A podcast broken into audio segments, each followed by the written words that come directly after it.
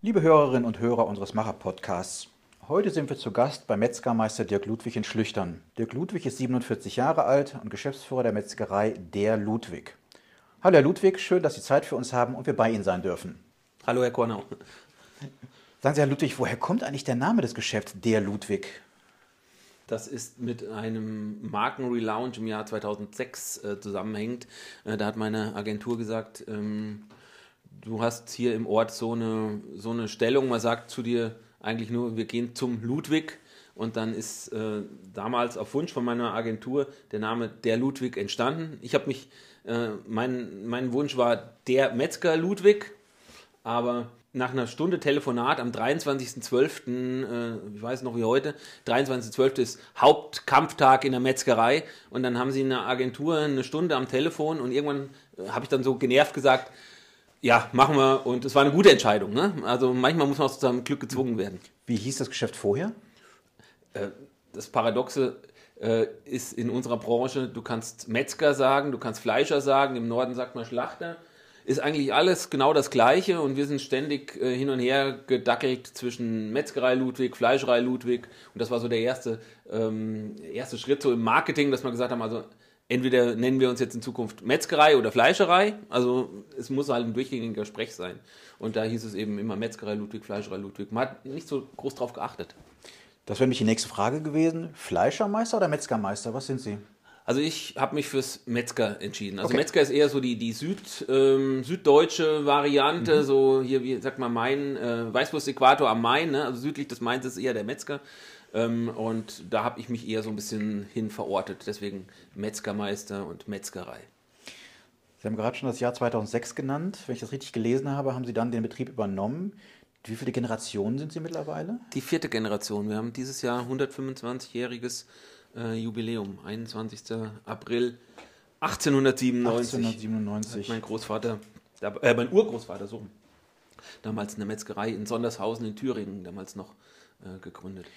Sie haben zwei Kinder. Gibt es schon eine fünfte Generation, die bereitsteht? Vielleicht?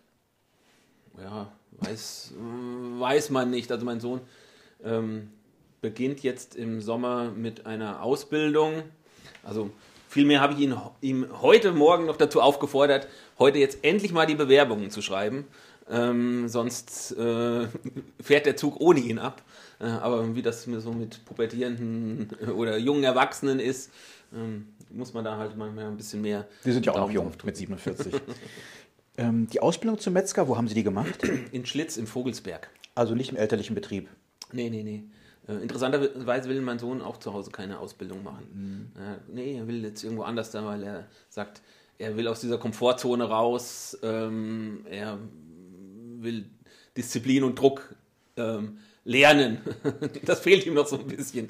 Das ist ja generell die Frage, ist das eine gute Idee, im elterlichen Betrieb eine Ausbildung zu machen? Nee, ich finde es eigentlich unter allen Gesichtspunkten schlecht. Also zum einen eben dieser, dieser Konflikt ähm, Familie, vielleicht schon, äh, vielleicht auch Mitarbeiter, die einen dann schon seit Kindesbeinen äh, her kennen.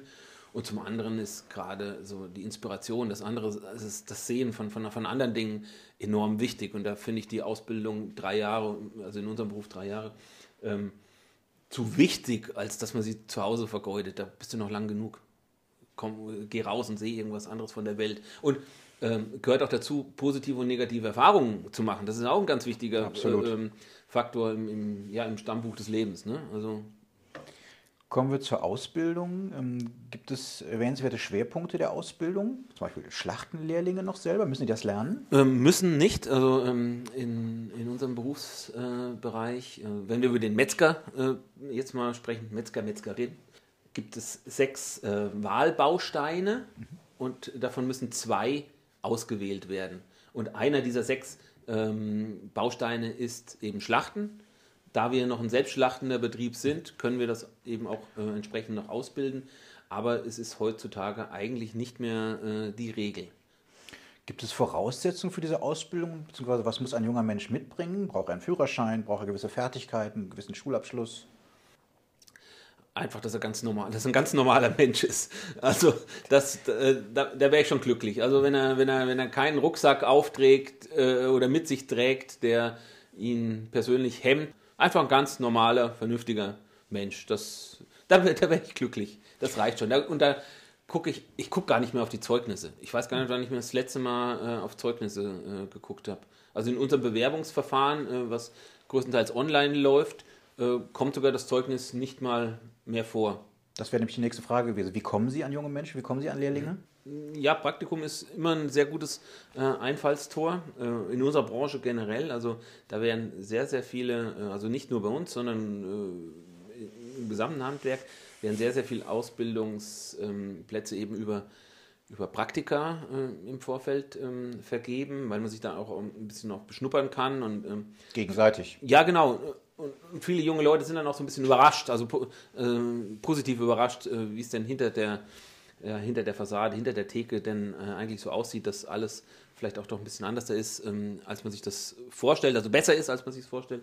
Ähm, ja, aber die Frage war, wie ähm, kommen wir an Auszubildende? Ähm, seit einem Jahr fast nur noch über Social Media und ähm, ja, übers Internet. Ne? Also dass äh, möglichst niedrigschwellige Angebote äh, machen, dass ein einfaches Bewerben möglich ist und ähm, also ich bin jetzt derzeit in der, in der Situation, also da blicke ich jetzt nicht nur auf die Auszubildenden, da ist es tatsächlich noch ein bisschen dünn, äh, aber da fahren wir jetzt noch eine, noch eine verstärkte Kampagne. Ähm, aber ich habe echt so viele Bewerbungen, dass ich mir jetzt ähm, ja, mich darum kümmern muss, wie manage ich überhaupt diesen ganzen Eingang an Bewerbungen. Also ich habe bestimmt 40 oder 50 unbearbeitete Bewerbungen noch hier auf meinem Schreibtisch liegen. Hier so ein, so ein ganzer, ganzer Ordner voll. Ähm, das ist alles, was noch abtelefoniert werden muss. Also das ist ähm, durchaus auch möglich. Ne? Das sind aber gute Probleme. Ja, äh, aber auch eine Herausforderung, äh, wirklich da jedem gerecht zu werden. Ne? Wie lange dauert die Ausbildung im Metzgerhandwerk? Äh, drei Jahre. Was verdient man als Lehrling, beziehungsweise was zahlen Sie am Lehrling? Legen Sie noch was drauf? Weil ich weiß, dass die Grundvergütung im ersten, zweiten, dritten Lehrjahr bei 700, 800 und 900 Euro liegt. Was zahlen Sie? Ja, wir zahlen derzeit ähm, 1000 im ersten, 1100 im zweiten und 1250 im dritten mhm. äh, Lehrjahr. Ähm, das heißt, Sie zahlen bewusst mehr? Bewusst mehr, aber ähm, das sind jetzt auch keine willkürlich ausgedachten Zahlen, sondern das ist das, was man derzeit ähm, beim Discounter, im Lebensmitteleinzelhandel für eine, für eine ähm, Ausbildungsvergütung hier bei Aldi, Lidl und Co. bekommt.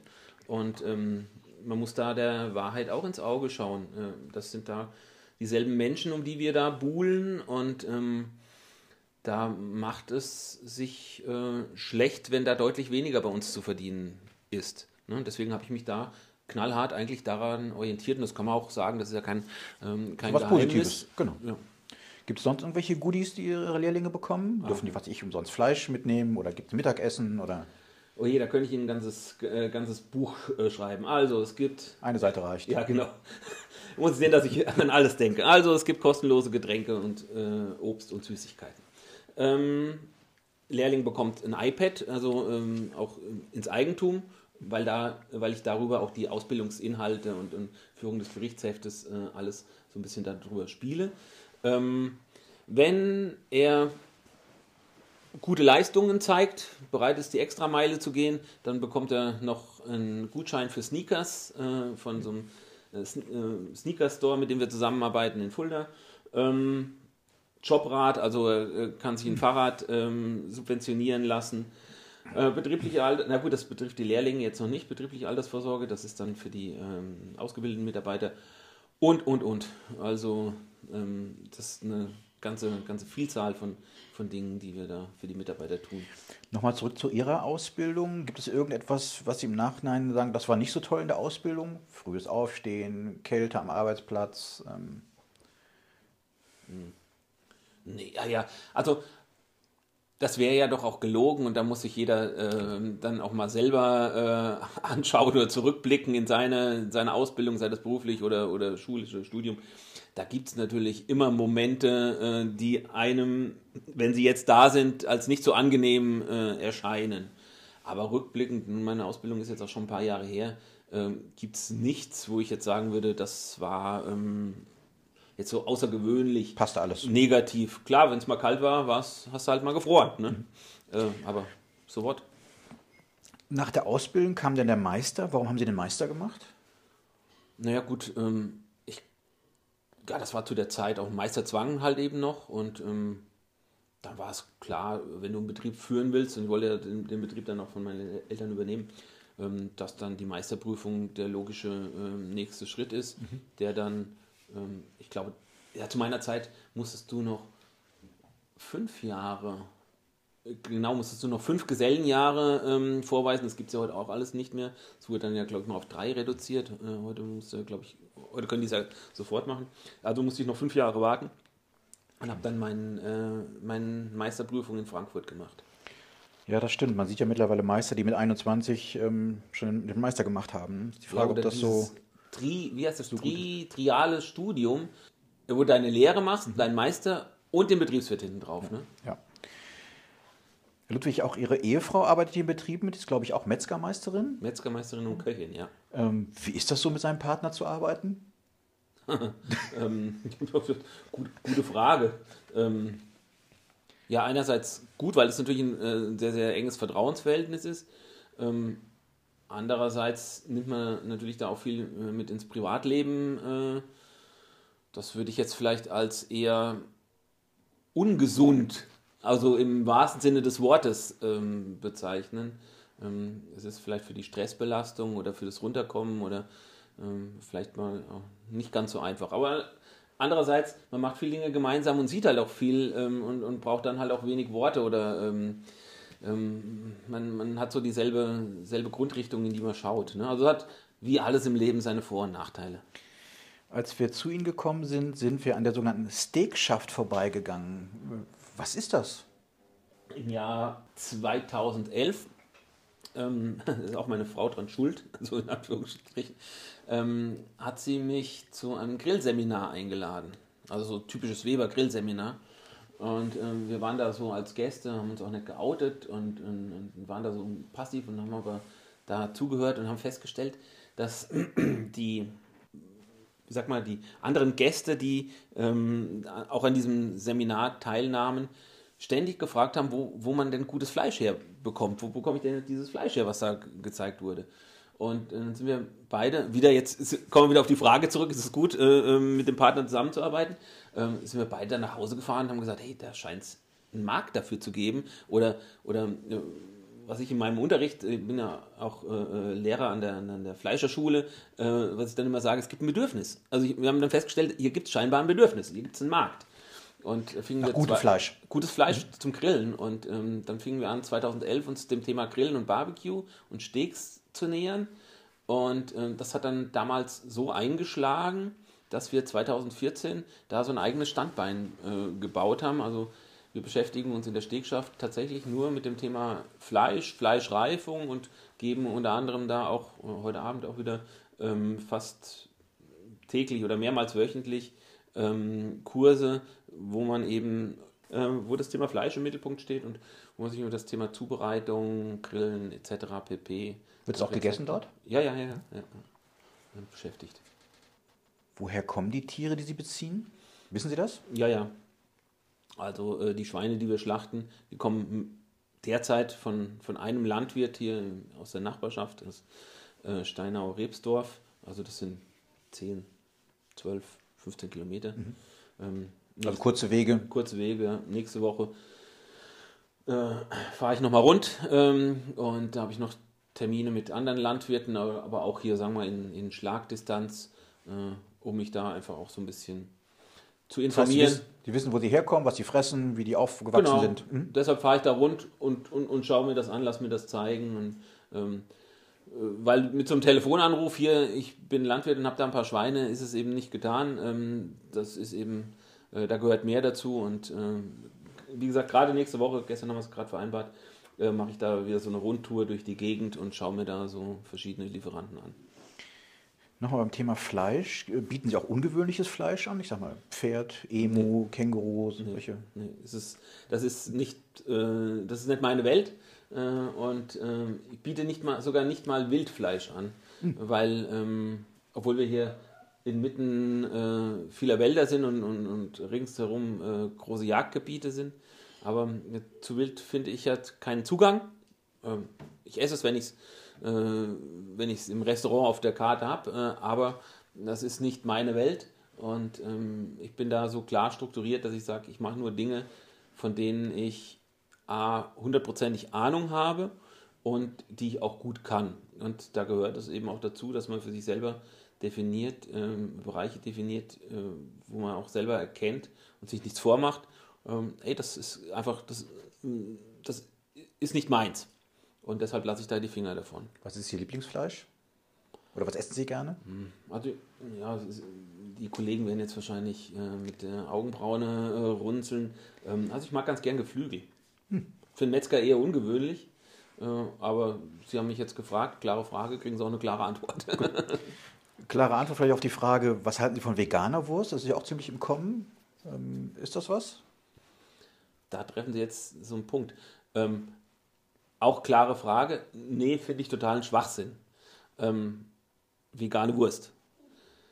Das Thema Vegetarismus finde ich hingegen spannend. Also ähm, könnte mir das bei meiner Tochter vorstellen. Die ist 13. Ich habe da auch schon so ein paar Versuche ähm, unternommen, habe da auch schon ein paar Markennamen äh, gesichert. Ich könnte mir vorstellen, dass das, dass das ihr Weg wird. Äh, allerdings ähm, plane ich da keine vegetarischen Würste, sondern ich plane eigentlich eher eine zweite, ähm, ja, eine zweite Schiene, vielleicht sogar ein zweites Unternehmen, was sich einfach mit gut hergestellten und leckeren Produkten ohne Fleisch auseinandersetzt. Also nicht dieses, ich möchte jetzt etwas ersetzen und äh, kopieren, sondern welche Gerichte gibt es, die, die ohne äh, Fleisch oder ohne tierische Lebensmittel hergestellt sind? Und wie können wir die gut machen und wie können wir die ähm, auch konservieren, ein, äh, eindosen, also ähm, für den Verbraucher äh, händelbar machen? Ähm, das ist so ein Projekt, ähm, das steht ganz am Start. Ich arbeite da mit dem, mit dem bekannten äh, Koch äh, zusammen, der aus dem Fernsehen auch äh, seinen Namen hat. Und wir wollen da halt eben gucken, dass wir da eine Produktlinie. Also weniger ein Fleischersatz, sondern einfach den Genuss mit anderen Produkten. Genau. Also ich sehe nicht ein, warum ich als Fleischer dieses Dogma Fleisch haben muss. Mhm.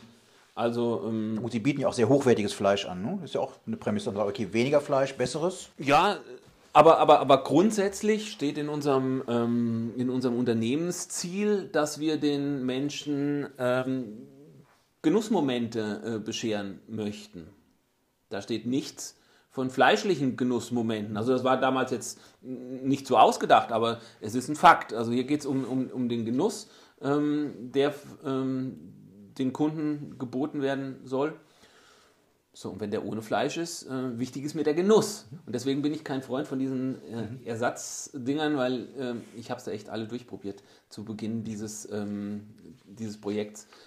Und also Genuss war nur bei den wenigsten. Es gab ein paar, die waren echt lecker, aber das war wirklich ähm, ein ganz kleiner Teil davon. Der, den, den Rest, der war teilweise nicht zu essen. Und das ist kein Genuss für mich. Wenn wir beim Genuss sind. Ich kenne eine Brauerei im Allgäu, die bietet Vollmondbier an. Ähm, es gibt einen Schreiner, der schlägt zu Vollmond das Holz für seine Kinderkrippen.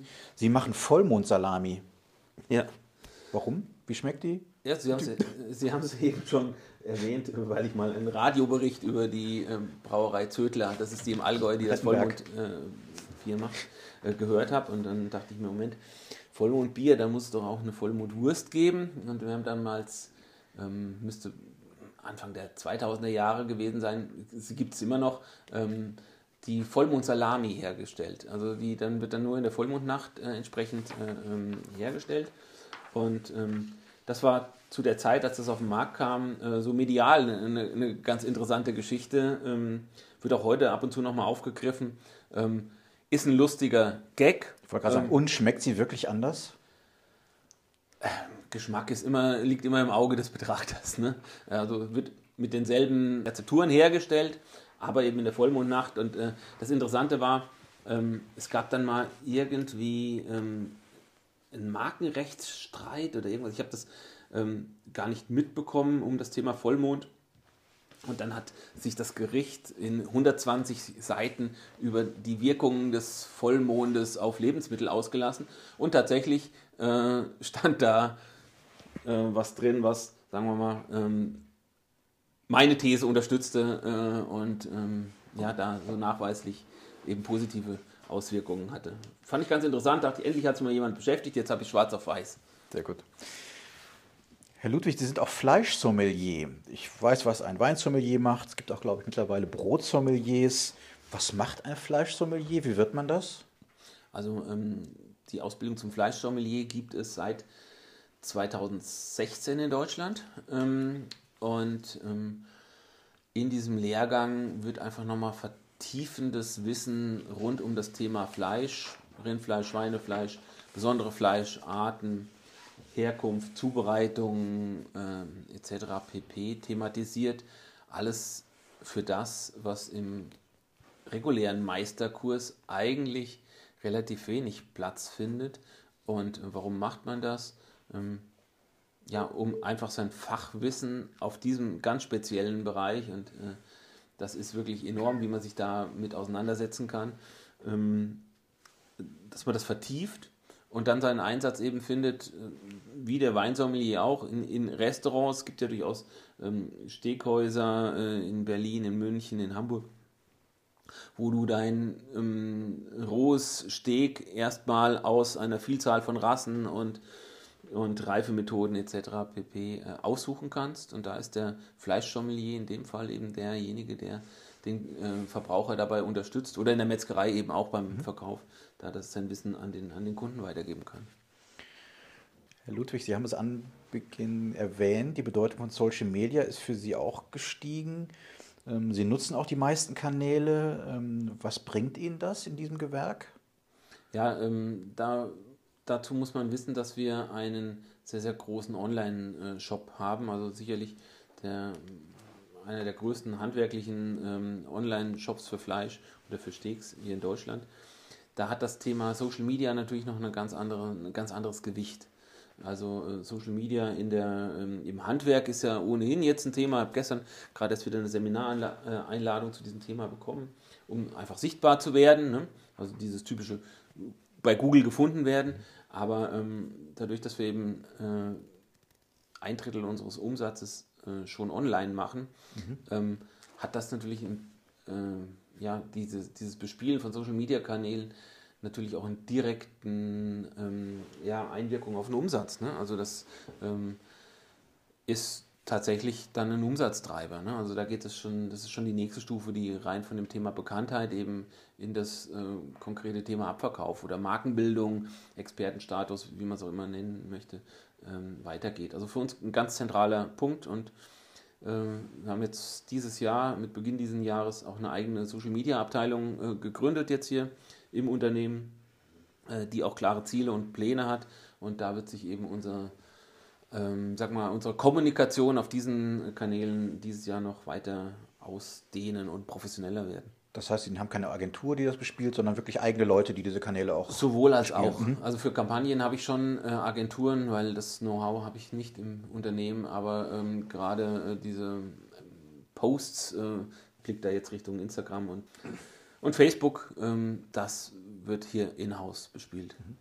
Viele Kollegen von Ihnen ähm, haben Probleme, Nachwuchs zu finden. Sie ja ganz offensichtlich nicht. Sie sagen, Sie haben einen dicken Ort an Bewerbungen ähm, da warum haben Kollegen Probleme und sie nicht? Ist das ihr Image? Ist das ihre Vergütung? Sind das die Goodies, die sie anbieten? Warum gibt es immer wieder Handwerksmeister, Handwerksmeisterinnen, die kein Problem haben, Nachwuchs zu bekommen? Das liegt ja wohl offenbar doch an Betriebsinhaber. Auch. Ja, ähm, gehen wir jetzt mal grundsätzlich davon aus, dass jeder, der einen aus, eine Ausbildung machen möchte, die bestmögliche Ausbildung für sich sucht. Ähm, das ist natürlich von außen eigentlich sehr, sehr schlecht zu beurteilen. Also die Berufsberatung äh, vom Arbeitsamt hilft dir dann nicht sehr weiter. Also sind wir schon sehr, sehr stark in der Image-Geschichte, Employer Branding, Markenbildung im, ähm, im Thema äh, Mitarbeiter. So, und da fängt es natürlich an. Und dann wir, kommen wir ruckzuck äh, zu, dem, äh, zu den Bereichen, okay, wie kann ich mich denn als Arbeitgebermarke sichtbar darstellen und ähm, für das interessierte Publikum, für die interessierten Jugendlichen, wenn wir das Thema Ausbildung jetzt ganz äh, uns im Speziellen angucken, wie kann ich denn dafür interessant werden? Das, das können eben ähm, ja, Urkunden, Diplome, Preise sein, also dass ich äh, meine Ausbildungsleistung irgendwo zertifizieren, bewerten äh, lasse oder an Wettbewerben teilnehme. Alles das haben wir getan, haben die entsprechenden Preise gewonnen.